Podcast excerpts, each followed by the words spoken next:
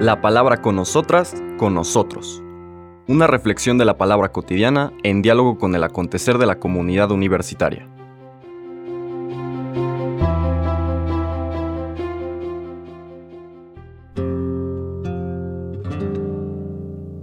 Hola, buenos días. Bienvenidas, bienvenidos a la palabra con nosotras, con nosotros. Hoy miércoles 29 de junio estamos en una gran fiesta de nuestro año litúrgico. Es la solemnidad de San Pedro y San Pablo. Qué lindo que la iglesia celebre a estos dos pilares de nuestra fe el mismo día, aunque cada uno tiene sus, sus fiestas particulares. La fiesta grande, la solemnidad es hoy. Hoy, esta reunión de dos personas que no podían ser más distintas. Eh, San Pedro, un pescador, un hombre sencillo, este, con su carácter y temperamento que conocemos en el, en el Evangelio. Y Pablo, un ciudadano romano, un hombre de mundo, un intelectual en el sentido de que había estudiado con uno de los principales maestros de la ley, Gamaliel, en Jerusalén, muy distintos uno del otro, y sin embargo necesarios en el proyecto del Señor. La iglesia no, no, la reconoceríamos si solamente hubiera estado en manos de San Pedro o si solamente hubiera estado en manos de San Pablo el transmitirnos la buena noticia.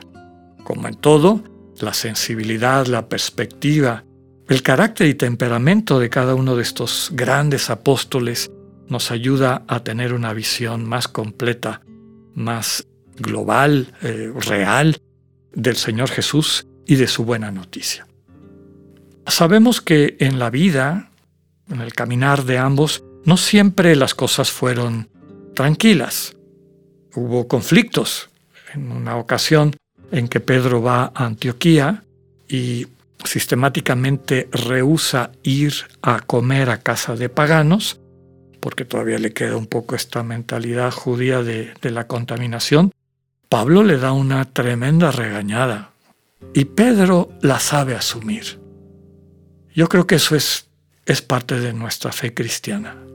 Ni los santos como Pedro y Pablo están exentos de la fragilidad humana en el caso de Pedro, exento, no digamos del, del qué dirán en el sentido de alimentar el ego, a veces también del qué dirán en el sentido de proteger lo que él creía que era su, su autoridad, sobre todo ante la comunidad judeocristiana de Jerusalén, de la cual se sentía responsable.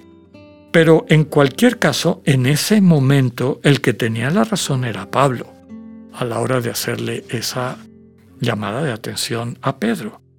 Y Pedro supo aceptar, supo tomarlo en cuenta y reconocer que eso no estaba correcto. En esta fiesta, por lo tanto, celebramos esta diversidad dentro de la iglesia que reconoce que el único Señor es Cristo y que nos podemos ayudar mutuamente, que lo fundamental es que permanezcamos abiertos y abiertas a la sensibilidad de cada hermano y de cada hermana, porque no hay nadie que no tenga un punto ciego, no hay nadie que tenga una visión absoluta y global de la realidad, de la verdad, sobre todo cuando tenemos que discernir, cuando tenemos que decidir a qué nos invita el Señor como comunidad, como colectivo, y el abrirnos todos y todas en esta búsqueda de lo que el Señor nos pide es la única garantía de que realmente hagamos la voluntad de Dios. Recordemos que las promesas de Dios y las promesas del Señor Jesús en el Evangelio no son a individuos, son a la iglesia, son a la comunidad. Y así como comunidad la debemos acoger, cultivar, profundizar. En esta fiesta vamos a leer lo que se conoce como la confesión de fe de Pedro, que ya pues hemos meditado en muchas ocasiones. Es el capítulo 16 de San Mateo, versículos 13 al 19. En aquel tiempo, cuando llegó Jesús a la región de Cesarea de Filipo, hizo esta pregunta a sus discípulos. ¿Quién dice la gente que es el Hijo del Hombre? Ellos le respondieron. Unos dicen que eres Juan el Bautista, otros que Elías, otros que Jeremías o alguno de los profetas. Luego les preguntó, ¿y ustedes quién dicen que soy yo? Simón Pedro tomó la palabra y le dijo, Tú eres el Mesías, el Hijo de Dios vivo. Jesús le dijo entonces, Dichoso tú, Simón, hijo de Juan, porque esto no te lo ha revelado ningún hombre, sino mi Padre que está en los cielos. Y yo te digo a ti que tú eres Pedro, y sobre esta piedra edificaré mi iglesia. Los poderes del infierno no prevalecerán sobre ella yo te daré las llaves del reino de los cielos. Todo lo que ates en la tierra quedará atado en el cielo, y todo lo que desates en la tierra quedará desatado en el cielo. Palabra del Señor. ¿Qué podemos rescatar de esta bellísima lectura de la confesión de fe de Pedro? Ya en otras ocasiones hemos comentado que el centro de la mistagogía cristiana es que conozcamos al Cristo vivo, no a lo que nos han dicho que es Cristo, ¿no? Porque así como en esa época unos decían que era Juan el Bautista, otro que Elías, otro que Jeremías, etc., pues también hoy en día alguien nos dice es un, es un rey coronado, es un guerrero poderoso, es un juez implacable, otros te dirán, no, es un guerrillero, fue un líder social, fue un inconforme y subversivo. A ver, hay N maneras, N formas, etc. Pero muy probablemente estos, todos estos estereotipos mienten al final. El único que puede revelar quién es el Señor Jesús, pues es Él mismo, en la medida en que pasemos tiempo con Él. Y el fruto, lo que comenta aquí Pedro como respuesta a nombre de toda la comunidad, surge precisamente del tiempo que han estado con él.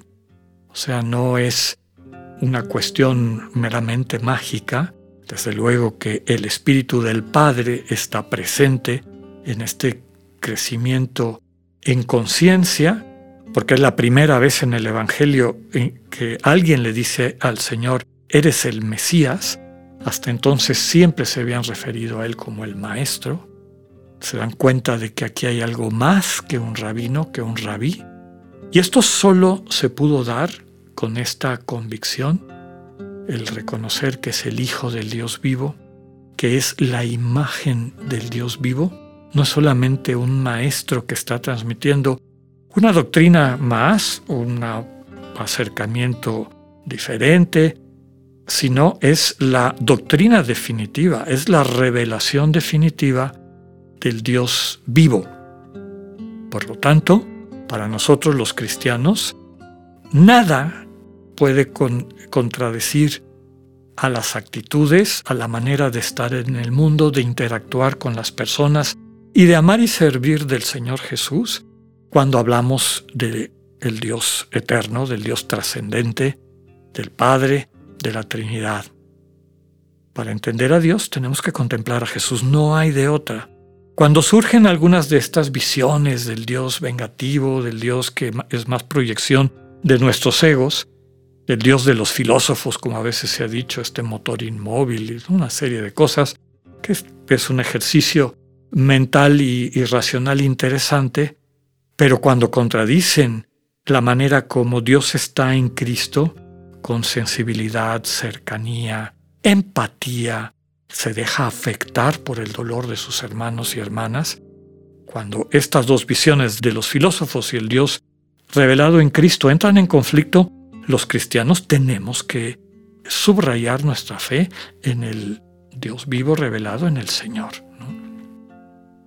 La roca no es una persona, la roca es la actitud de esa persona, la confianza, de Pedro en el Señor Jesús. Sobre esa confianza, sobre esa roca del encuentro con el Dios vivo, los que pueden decir desde el fondo de su corazón, tú eres el Mesías, tú eres el Hijo de Dios vivo. Desde ahí se edifica esta iglesia. Y contra esta fe, ningún poder del infierno puede prevalecer. Quienes experimentan y viven, cultivan y maduran esa fe, reciben la capacidad de sanar este mundo, de reconciliar este mundo, de ayudar a desatar lo que el egoísmo de los seres humanos ha atado. Pidámosle al Señor la gracia por intercesión de estos dos grandes hermanos cristianos en la fe, San Pedro y San Pablo, que nosotros también podamos comunicar desde el fondo de nuestro corazón por la convicción de la experiencia, tú eres el Mesías, el Hijo de Dios vivo. Que tengan un buen día, Dios con ustedes.